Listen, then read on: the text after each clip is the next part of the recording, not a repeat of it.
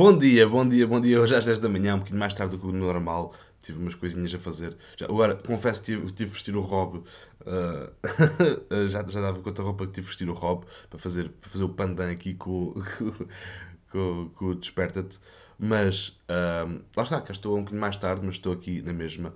Vamos fazer um direto. Para quem não conhece, o, o Desperta-te passa por uh, ser um podcast ou um programa em direto, também ficam as gravações, para nós explorarmos temas dentro da área da permacultura de sustentabilidade. Dentro deste mundo e dentro deste, de tudo o que houver para comunicar, uh, eu tenho muita coisa para dizer, uh, não necessariamente todas coisas boas, mas tenho sempre coisas para dizer e, portanto, vou fazendo aqui as, o, o, programa do Desperte.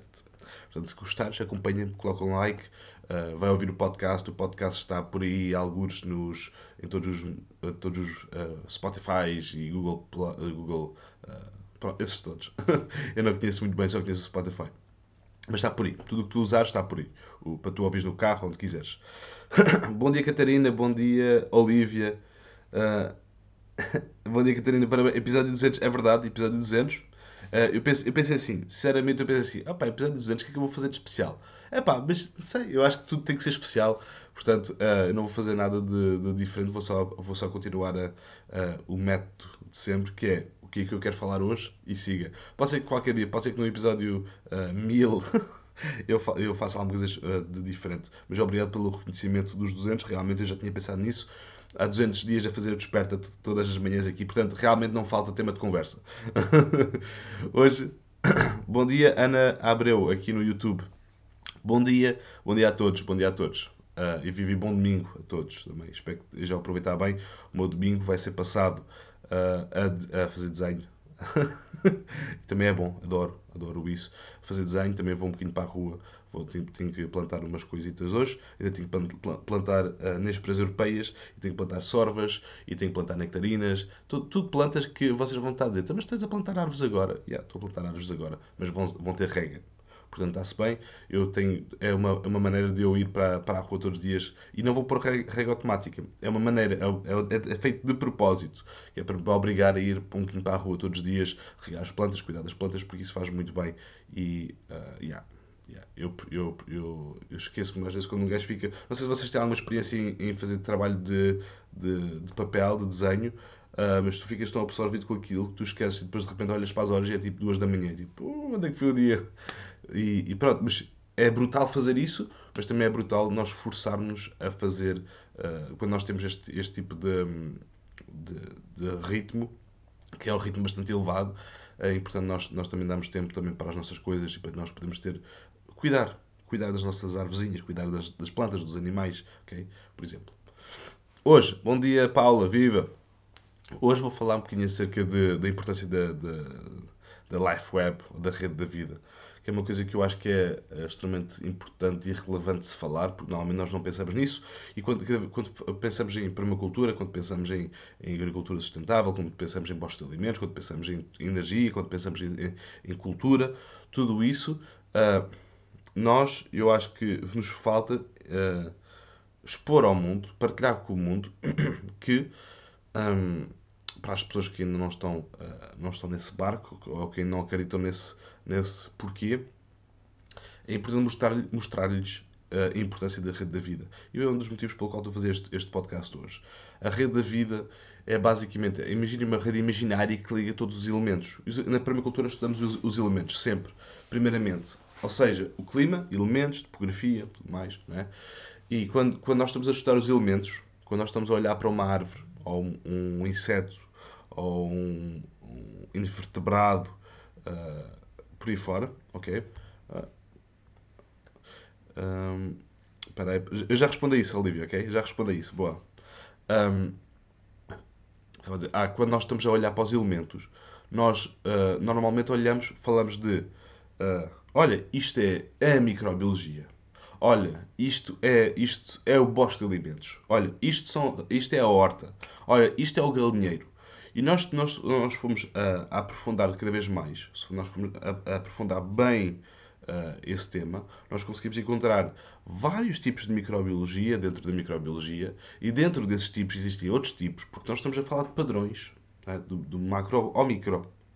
Se nós formos a uma horta, não é uma horta, é um sítio onde estão a viver plantas que nos vão alimentar, nomeadamente couves, alfaces, tomates, cenouras, não é?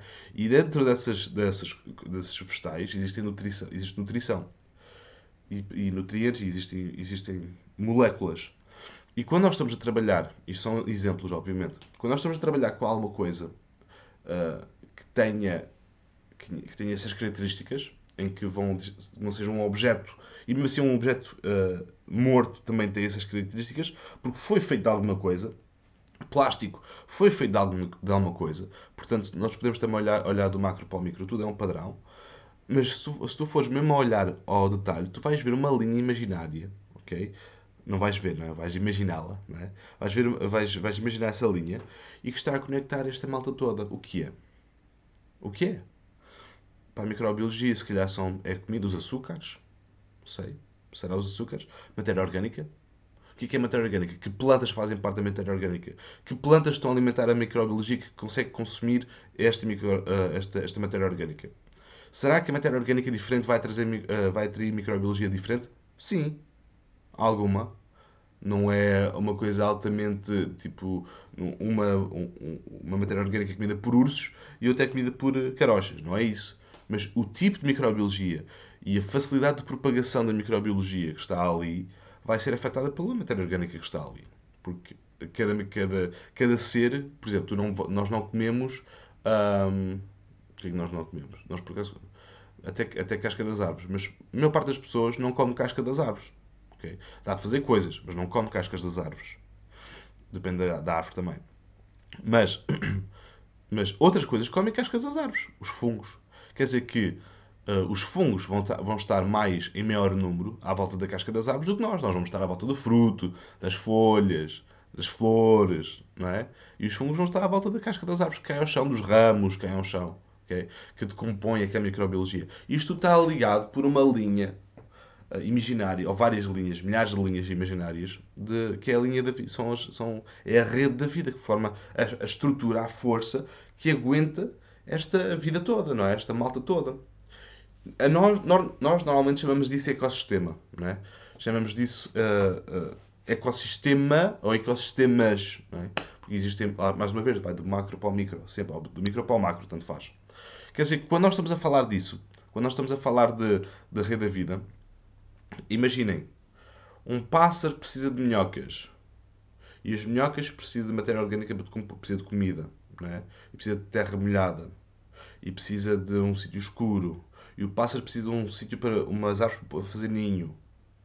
E o humano precisa de comer vegetais. E os vegetais precisam de água e precisam de nutrientes e de terra fofa. Estão a ver?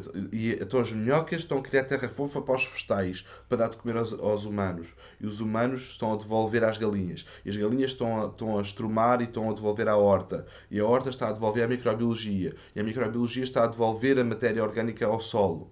E, esta, esta, estes 30 milhões de ciclos que, que acontecem, isto são os principais que eu falei, que são os que eu consigo pensar primeiramente.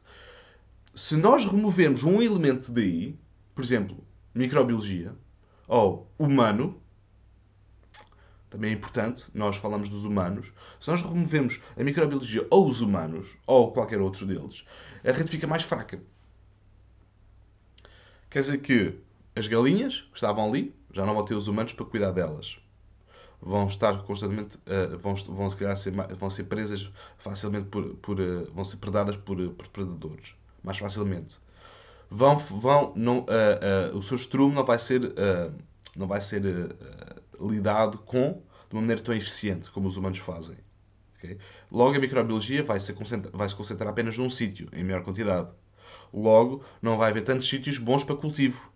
Quer dizer que o humano, dentro dessa rede de vida, faz uma diferença do caraças para a regeneração do sítio, o sendo o guardião do, do, espaço. Quer dizer, quando nós somos os guardiões do espaço, nós podemos literalmente observar, interagir com isso, espalhar uh, este, esta, esta vida que nós conseguimos, conseguimos analisar e podemos ter benefícios maiores nesta rede da vida.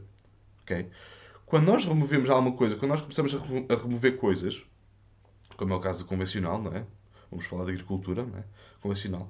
Começamos a remover matéria orgânica, começamos a remover, eh, começamos a, remover microbiologia porque estamos sempre a lavrar. Começamos a remover árvores que vão dar sombra e ninho para os pássaros. Estamos a remover, estamos a enfraquecer a rede da vida. E é óbvio que, pensando assim, desta maneira, e para todos os agricultores que estão a ver isto, ah, ah, ao vivo ou não, ahm, toda essa rede da vida que estamos a remover, que é para colocar uma ou duas, ou um ou dois elementos, vai fazer com que, mais tarde ou mais cedo, e digo mais tarde ou mais cedo, no máximo 5 anos, aquele espaço vai estar completamente deteriorado. Um espaço que, onde, onde, onde já existe uma rede bem vincada da vida, uma, uma, uma rede bem forte, e nós começamos a, a- ou seja, nós temos o poder de ser uh, quase os, os uh, nós temos o poder de decidir o que é que nós vamos fazer de bem ou de mal. O problema é que a ignorância, normalmente, uh, não nos deixa ver a nossa ignorância. É tão simples quanto isso. A ignorância não nos vê, não deixa ver a nossa própria ignorância. Isso faz-nos tomar decisões desinformadamente. É por isso que é malta. Mais uma vez, estou sempre a repetir isto. Leiam, livro, leiam livros, meu.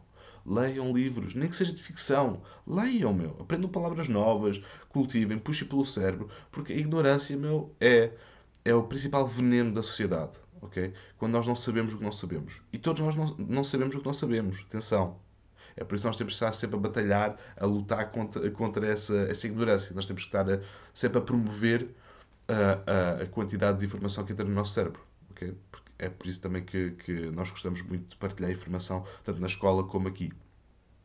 Aproveito para dizer que vamos, vamos ter um curso de introdução à permacultura ah, durante junho, nos, em- nos 4 sábados de junho à tarde. Vamos ter um curso de 16 horas de introdução ao design e permacultura. Portanto, quem quiser participar, força, nós vamos falar, estar a falar de montes de matéria como esta lá. Quem quiser também pode pedir para aderir ao, ao- à comunidade Libertate. Está aqui o link aqui abaixo.